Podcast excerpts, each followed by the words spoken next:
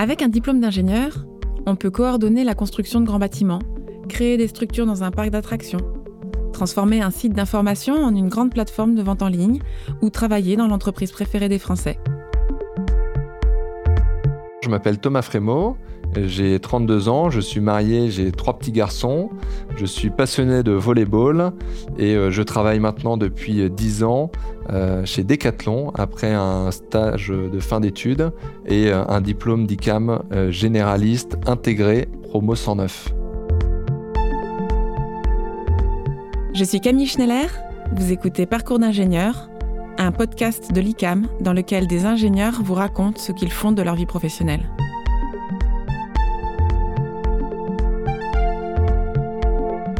Dans mes expériences, j'ai effectivement eu l'opportunité de toucher à finalement plein de métiers différents. Euh, alors je continue de me considérer d'abord comme un ingénieur. Euh, je pense que cette vision euh, finalement assez scientifique des choses dans un monde de plus en plus informatisé, de plus en plus digitalisé est un vrai plus. Donc ingénieur généraliste, je pense que ça, ça me correspond bien aujourd'hui.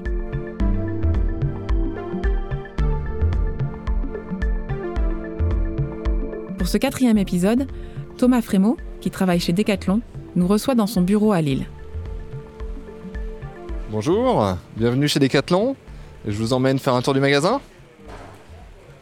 Donc ici on est dans le magasin de Decathlon Campus qui euh, historiquement était euh, le siège de l'entreprise pendant euh, un certain nombre d'années. Et on va retrouver ici quasi la totalité des produits des différentes marques Decathlon je vous emmène euh, dans le rayon euh, volleyball, car c'est mon sport passion. Et euh, assez récemment, on a créé une marque dédiée au volleyball qui s'appelle All Six et qui conçoit du coup des produits sportifs à destination des volleyeurs.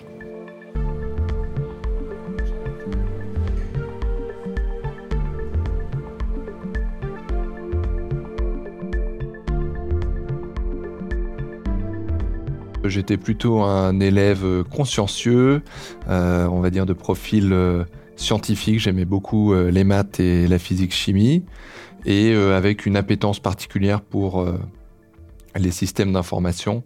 Euh, et notamment, euh, je m'amusais déjà à programmer sur ma calculatrice euh, étant au lycée. À l'époque, j'imaginais plutôt m'orienter vers des métiers dans les systèmes d'information. C'est assez naturellement la voie qui m'était venue à l'idée de par le fait de voir mon père sortir de l'ICAM et travailler dans ce domaine de l'informatique. J'ai assisté à un certain nombre de salons à la fin de mes études supérieures pour euh, essayer de choisir euh, vers quelle école euh, je voulais m'orienter. je voulais absolument faire une école d'ingénieur, ça c'était plutôt une évidence depuis assez longtemps. il s'agissait plutôt de choisir laquelle. Et finalement, c'est lors d'une des portes ouvertes où j'ai encore le souvenir assez marquant d'un des étudiants en cinquième année qui m'avait vraiment convaincu de de choisir l'ICAM et notamment l'expériment qui m'avait été euh, expliqué en long et en large et qui, euh, je pense, m'a a fini de me convaincre de choisir l'ICAM plutôt qu'une autre école. J'ai suivi la formation ICAM avec euh, la préparation intégrée. assez simplement, il s'agit d'une classe préparatoire maths, physique, chimie, sciences de l'ingénieur. Euh, de deux ans, donc euh, maths sup, euh. Et puis après, un, trois ans d'école d'ingénieur à la sortie de, cette, de ces classes préparatoires. Je garde un super souvenir de ces deux premières années, malgré l'exigence associée justement au niveau de maths sup, maths spé. J'ai surtout souvenir d'avoir vécu pendant ces deux années-là dans la résidence des ICAM. voilà, il y a une, une ambiance, une, une symbiose entre les élèves qui se crée et qui est absolument formidable et qui, je pense, participe euh, aussi beaucoup à la réussite euh, euh, des différents élèves à passer ces, deux années scientifiquement difficiles. Et c'était aussi le début d'un certain nombre de projets qui s'initiaient en fin de deuxième année, notamment la nuit ICAM et l'élection du bureau de la nuit ICAM pour l'année d'après. Et aussi l'opportunité de pouvoir partir en Erasmus euh, dépendait aussi beaucoup de ces deux années-là. Donc euh, voilà, il s'agissait de ne pas les louper.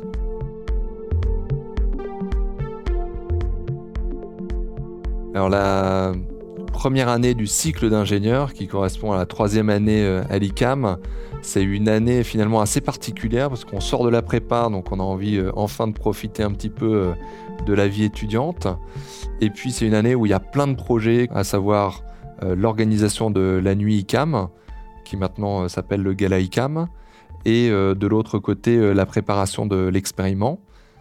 Pour la nuit ICAM, moi j'avais la responsabilité donc de président, après une campagne euh, lors des, euh, euh, de la deuxième année de classe préparatoire, il y avait deux listes pour le bureau, le BDN, le bureau de la nuit. Et donc la liste que je conduisais avec une dix ou quinzaine d'autres copains de l'ICAM a, remporté l'élection. Et donc voilà, j'avais la, la, responsabilité en tant que président de l'association de la nuit ICAM 2007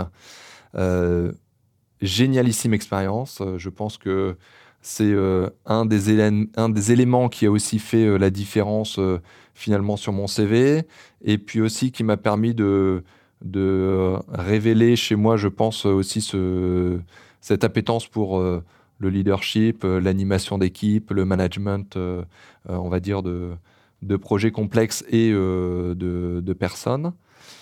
J'ai voilà, j'ai eu pas mal de challenges pendant cette, cette nuit CAM. On a fait euh, un peu plus de 5100 entrées euh, d'invités, donc euh, notamment beaucoup d'étudiants, avec un budget de souvenir à peu près de 150 000 euros. Et puis finalement, l'animation d'un projet de promo avec une centaine d'étudiants à motiver pour monter, démonter, préparer dans les 12 mois qui ont précédé l'ensemble des choses qui allaient faire que la soirée soit réussie et notamment euh, bah, tous les aspects euh, sécuritaires, euh, les aspects animation avec un certain nombre de, de guests assez connus pour, pour donner envie aux gens de venir. On a eu une petite particularité pour, pour la nuit CAM 2007, c'est qu'on a eu, on a été cambriolé et donc, on s'est fait euh, voler euh, la recette euh, du soir, qui représentait quand même quelques dizaines de milliers d'euros. ça a été quand même un moment assez délicat à gérer à titre, à titre perso en tant que responsable de la nuit CAM, parce qu'on se retrouve du jour au lendemain de un bilan positif d'un point de vue pécunier à une dette vis-à-vis -vis des fournisseurs qu'on devait payer pour euh, les différentes prestations qu'ils avaient faites pour la nuit CAM. Heureusement, on a, on a eu une avance de trésorerie de la part de, la direction pour, euh, pour éviter de, de mettre en, difficulté l'association. Et puis après, ça a été le soutien bah, des deux autres nuits CAM, de Nantes et de Toulouse à l'époque, qui nous ont aidés à renflouer les déficits. Voilà, pour moi, ça a été le plus gros challenge de, de cette nuit cam, euh, voilà, qui a eu lieu le, finalement euh, à partir, qui a démarré le lendemain une fois que la soirée était terminée. Euh, superbe, enfin avec du recul, une superbe épreuve à traverser. Et puis ça m'a aussi, je pense, beaucoup aidé dans justement cet exercice de, de, leadership, à savoir aussi gérer les moments de crise, qui sont ceux finalement qui sont les plus, les plus apprenants. Alors une fois la nuit cam passée, une fois euh, les dettes épongées, euh, j'ai enfin pu euh, d'une me consacrer aussi au deuxième semestre d'un point de vue scolaire, et puis aussi commencer à préparer mon expériment. Alors j'avais plutôt choisi un projet, on va dire, assez simple en termes de préparation, parce qu'il ne nécessitait que l'achat d'un vélo. L'expériment, c'est aussi un souvenir mémorable où on part. Alors moi, j'avais fait le choix de partir de chez moi en vélo. Euh, le fait de partir de chez soi en vélo, c'était quand même assez particulier parce que voilà, on se voit s'éloigner euh, de manière finalement assez lente euh, de son petit chez soi, de son confort, de ses habitudes, de ses copains, de sa famille, etc. Et au plus on s'éloigne, au plus on se découvre finalement des facultés à se sociabiliser avec euh, le tout venant, euh, n'importe qui euh, dans la rue peut devenir un interlocuteur avec qui on pourrait quasiment passer une soirée. et puis finalement aller trouver aussi des ressources là où, on n'imaginait pas qu'on puisse en avoir. Alors au moment de revenir en expériment, donc j'ai eu la chance de, pouvoir partir en Erasmus. L'Erasmus, c'est une année comme finalement je pense beaucoup l'imaginent, où on fait énormément de découvertes dans une ambiance quand même assez festive. Moi, j'ai eu la chance de partir à Valence, en Espagne, pendant euh, deux semestres, euh, pendant la totalité de la quatrième année. Et on se retrouve dans euh, une ambiance étudiante et festive, mais qui reste une ouverture au monde et une capacité d'adaptation qui sont pour moi aussi ce qui fait la qualité et l'avantage finalement des ICAM par rapport à un certain nombre d'autres formations. Donc la cinquième année se décompose en deux parties principales. La première partie, c'est le mémoire de fin d'études. Et la deuxième partie de l'année, c'est le stage de fin d'études. Euh, moi, j'ai eu la chance de finalement trouver mon stage assez facilement lors d'un salon où euh, je suis tombé un peu par hasard euh, sur Decathlon. Et lors de l'échange, il se trouvait que j'étais avec quelqu'un de l'informatique et euh, le lendemain ou le surlendemain, il m'a rappelé en me disant bah voilà, j'ai euh, potentiellement un stage euh, pour, pour toi. Est-ce que ça t'intéresse? Et voilà, et de fil en aiguille, je me suis retrouvé en stage de fin d'études chez Decathlon pour démarrer vraiment ma vie professionnelle. Chez Decathlon, ma mission principale, c'était de rédiger le cahier des charges fonctionnelles de l'évolution d'un applicatif métier dédié aux acheteurs industriels. Euh, qui consistait en une plateforme d'échange interne avec les interlocuteurs en pays et de mesure des gains sur achat euh, relatifs au métier des acheteurs industriels. Ce stage a duré euh, six mois environ, et à la fin du stage, il s'agissait de trouver un boulot pour rentrer dans la vie active. Et donc là, j'ai eu la chance, alors c'est une des chances aussi, je pense, avec euh, Decathlon, c'est que généralement, le, le, stage de fin d'études est euh, euh, quasiment une pré-embauche. Et puis, pour ma part, j'ai eu l'opportunité de choisir entre deux, deux boulots à la fin de mon stage de fin d'études. Et donc, j'ai plutôt choisi de continuer d'une dans le, le, milieu de l'informatique chez Decathlon. par contre, j'ai plutôt décidé de m'orienter dans l'informatique dédiée à tous les métiers de la finance et de la comptabilité. Donc, sur mon premier poste euh, chez Decathlon, j'ai euh, travaillé pendant un tout petit peu plus de deux ans. Et au bout de ces deux ans-là, on avait envie avec ma femme, euh, à l'époque on était tout juste mariés, sans enfants, on avait l'envie de vivre une expérience à l'étranger. On s'est posé pas mal de questions sur comment vivre cette expérience à l'étranger. Et pour ce faire, il s'agissait pour moi d'abord de faire un petit, un petit changement de, métier et à l'époque, pour partir à l'étranger, les, meilleures opportunités, euh, c'était dans le domaine des achats. Et euh, voilà, et donc avec, euh, on va dire, mon background d'ingénieur, formation généraliste, c'était malgré tout assez simple de basculer de l'informatique aux achats. Et donc j'ai fait une petite année dans les achats ici basés à Lille avant de finalement conclure une opportunité euh, en Asie et en particulier à Shanghai, où nous sommes partis début 2013 avec ma femme. Première fois pour moi en Asie, première fois pour moi en Chine, euh, pareil pour ma femme. Donc euh, on part hyper excité à la découverte d'un nouveau pays, puis avec tout autant d'appréhension par rapport au choc culturel et puis potentiellement à la barrière de la langue qui va, qui va pouvoir se poser les premiers mois, finalement, euh, c'est euh, surtout un atterrissage où on essaie de trouver ses marques, on essaie de trouver euh, le supermarché qui propose des produits qui ressemblent à ce qu'on a l'habitude de manger en France. Et puis aussi construire, commencer à poser les premières briques du pourquoi on est là professionnellement. pour ma part, la mission que j'avais, c'était de construire en Asie les différents bureaux d'achat d'une des filiales de Decathlon qui s'appelait Ambisphère, euh, qui était euh, principalement basée en France euh, jusqu'à mon départ et dont on souhaitait faire un développement à l'international et notamment en Asie. Donc Ambisphère, c'est une société qui était spécialisée dans la conception et la distribution de matériel de lecture RFID.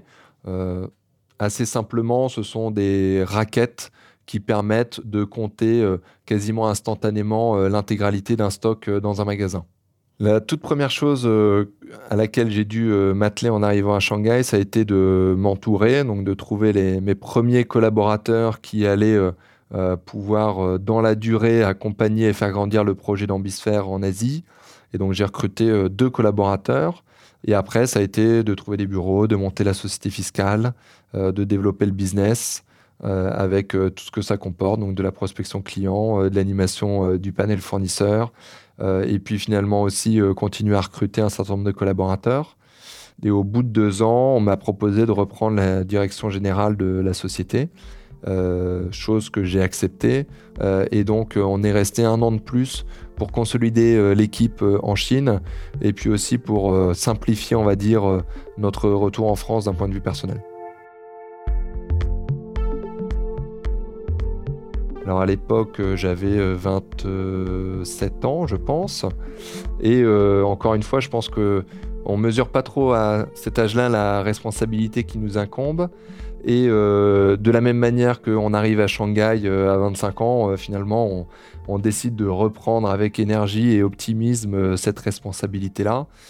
chez Descartes, il y a quelque chose qui m'a aussi marqué, c'est que on, a plutôt tendance à, à, nommer les gens à des responsabilités trop tôt. Et euh, finalement, ça donne beaucoup, beaucoup d'opportunités aux, jeunes, aux jeunes euh, euh, actifs. et de l'autre côté, ça nous permet peut-être finalement de prendre un petit peu plus de risques, de faire des erreurs et donc indirectement d'apprendre. Moi, j'ai aucun regret sur le fait d'avoir pris cette responsabilité. Au contraire, moi, ça m'a énormément appris. Et puis, finalement aussi, dans ma carrière, ça m'a apporté une euh, certaine légitimité et crédibilité euh, pour euh, d'ailleurs les responsabilités que, que j'exerce aujourd'hui. finalement, je me suis retrouvé du jour au lendemain manager d'anciens collègues et voilà de mon passé, de mon expérience dans la gestion d'une entreprise de manière assez complète. Il manquait quand même un certain nombre de, compétences ou au moins de, de compréhension. Et euh, pour ça, euh, je me suis entouré, et notamment d'un coach, euh, ancien, ancien directeur d'entreprise, pour bah voilà, m'accompagner sur un certain nombre de problématiques. Et donc, à raison d'une demi-journée à une journée par mois, on a eu l'occasion de justement creuser un certain nombre de sujets sur lesquels je me sentais pas forcément en maîtrise complète. Ça allait euh, voilà, de la finance euh, au marketing, euh, en passant par exemple par les RH, etc. etc. Alors j'ai le souvenir à l'ICAM qu'on nous a toujours sollicité sur l'importance des relations humaines et on avait d'ailleurs un module de formation humaine à l'époque. Et l'humilité de effectivement accepter qu'on est incapable de tout savoir faire, euh, mais surtout de savoir bien s'entourer. Euh, finalement, on l'apprend euh, par justement les projets de promo type la nuit ICAM, par l'expériment en allant trouver de l'énergie, de l'aide chez finalement des gens ou, ou des endroits qu'on n'imaginait pas. Et tout ça, je pense que ça nous aide à euh, accorder de l'importance à la confiance qu'on peut avoir en autrui euh, et leur déléguer facilement euh, les responsabilités qu'on pourrait avoir, et puis de s'entourer de personnes, peut-être de temps en temps un petit peu trop, on a peut-être tendance à trop s'entourer de gens qui nous ressemblent. En tout cas, pour ma part, je sais que c'est quelque chose auquel il faut que je, fasse un petit peu attention. Mais voilà, professionnellement, il ne faut pas hésiter à, s'ouvrir à la diversité dans, les typologies et les, caractères des gens qu'on pourrait prendre autour de soi. Donc pendant un an, suite à ma nomination en tant que directeur général, je suis resté basé à Shanghai dans l'optique de on va dire, de consolider les équipes euh, locales. Et euh, finalement, bah, on, fait confiance aussi euh, aux collaborateurs qui sont, qui sont en France. Il n'y a pas de raison qu'ils aient besoin du directeur général au quotidien à leur côté pour faire avancer l'entreprise. Et finalement, bah, ça s'est surtout concrétisé en un certain nombre d'allers-retours entre Paris et Shanghai. Donc, je faisais l'aller-retour à peu près une fois par mois. Donc, je connaissais bien le, vol AF111 et le vol AF116 pour rentrer. Et voilà, donc euh, finalement, ça s'est plutôt bien passé, euh, en tout cas dans cette année un peu de transition. Euh, le retour s'est tout autant bien passé. Je pense que les, deux challenges au retour de l'expatriation, c'est bah, finalement d'atterrir pour la famille dans un lieu, dans une maison, que ce soit pas une transition pendant quelques mois dans une location, qu'on reçoit son container, qu'on n'est pas encore vraiment chez soi, les enfants, l'école, etc. Et euh, deuxièmement, euh, c'est euh, bah, quelles sont les responsabilités que j'ai à mon retour. pour ma part, j'ai gardé les mêmes responsabilités. Donc quelques mois après avoir pris la, l'animation de l'entreprise, le conseil d'administration de l'entreprise m'a annoncé la volonté de l'actionnaire de, de, céder l'entreprise à un tiers. Alors céder l'entreprise à un tiers, bah, finalement, c'est changer d'actionnaire et donc potentiellement changer de projet d'entreprise, euh, de management, etc., etc. Pour moi, ça a été quand même plutôt un choc parce que j'avais repris euh, l'animation de cette entreprise euh, avec le projet bah, durablement de la faire grandir dans son écosystème actuel qui est celui de, de Decathlon. Ce Decathlon était actionnaire à, 100% de, de l'entreprise. Et finalement, ça a été une super expérience parce qu'il a fallu d'abord formaliser, professionnaliser un certain nombre de choses qu'on faisait dans l'entreprise, notamment les stratégies euh, euh, commerciales, les stratégies offres, les stratégies d'achat, qu'on faisait plutôt, euh, on va dire, de manière empirique. Et là, dès qu'on veut finalement céder l'entreprise à un tiers, bah, il faut aussi leur expliquer comment on fait les choses. Et ça nous a vachement appris à formaliser et professionnaliser notre approche. Et alors pendant le processus de, de cession de l'entreprise, il y a un moment donné où justement mon coach m'a dit, et c'est vrai que je m'étais même pas trop posé la question, m'a dit mais pourquoi est-ce que tu rachèterais pas la, société euh, tout seul?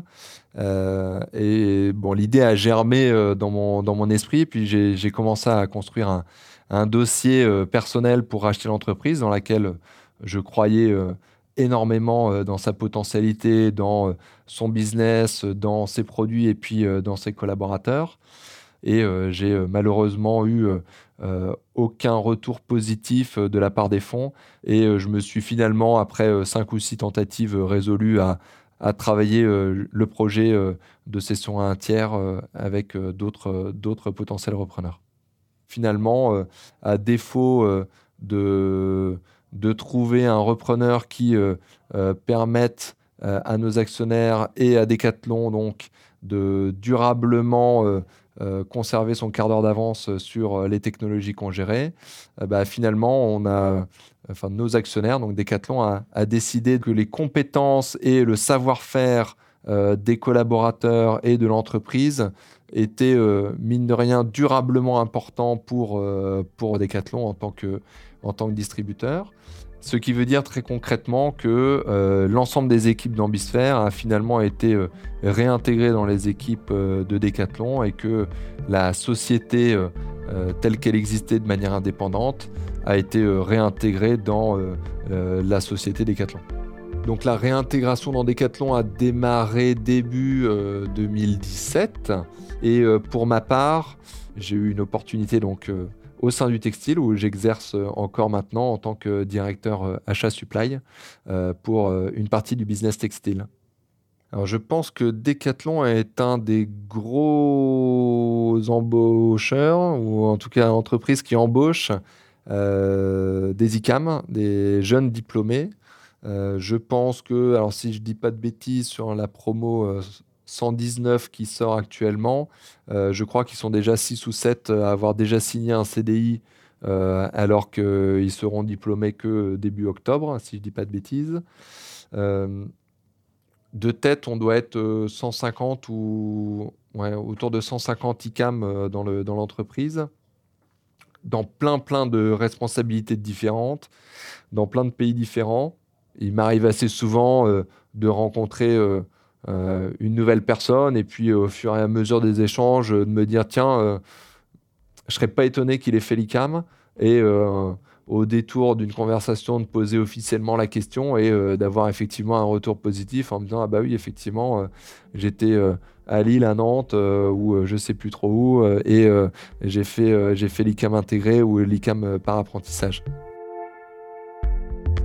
que je préfère dans mon métier actuel, c'est toute l'interaction qu'on peut avoir avec euh, l'ensemble des zones où on fabrique, où on fait fabriquer nos produits, et donc les interactions euh, euh, interpersonnelles et multiculturelles qu'on peut avoir. le plaisir que j'ai, c'est de, passer facilement plusieurs heures par jour à dialoguer ou écrire en, anglais et donc du coup à voyager, de découvrir de nouveaux pays, de nouvelles équipes, de nouvelles cultures et de, continuer à s'émerveiller tous les jours de, de toutes ces beautés.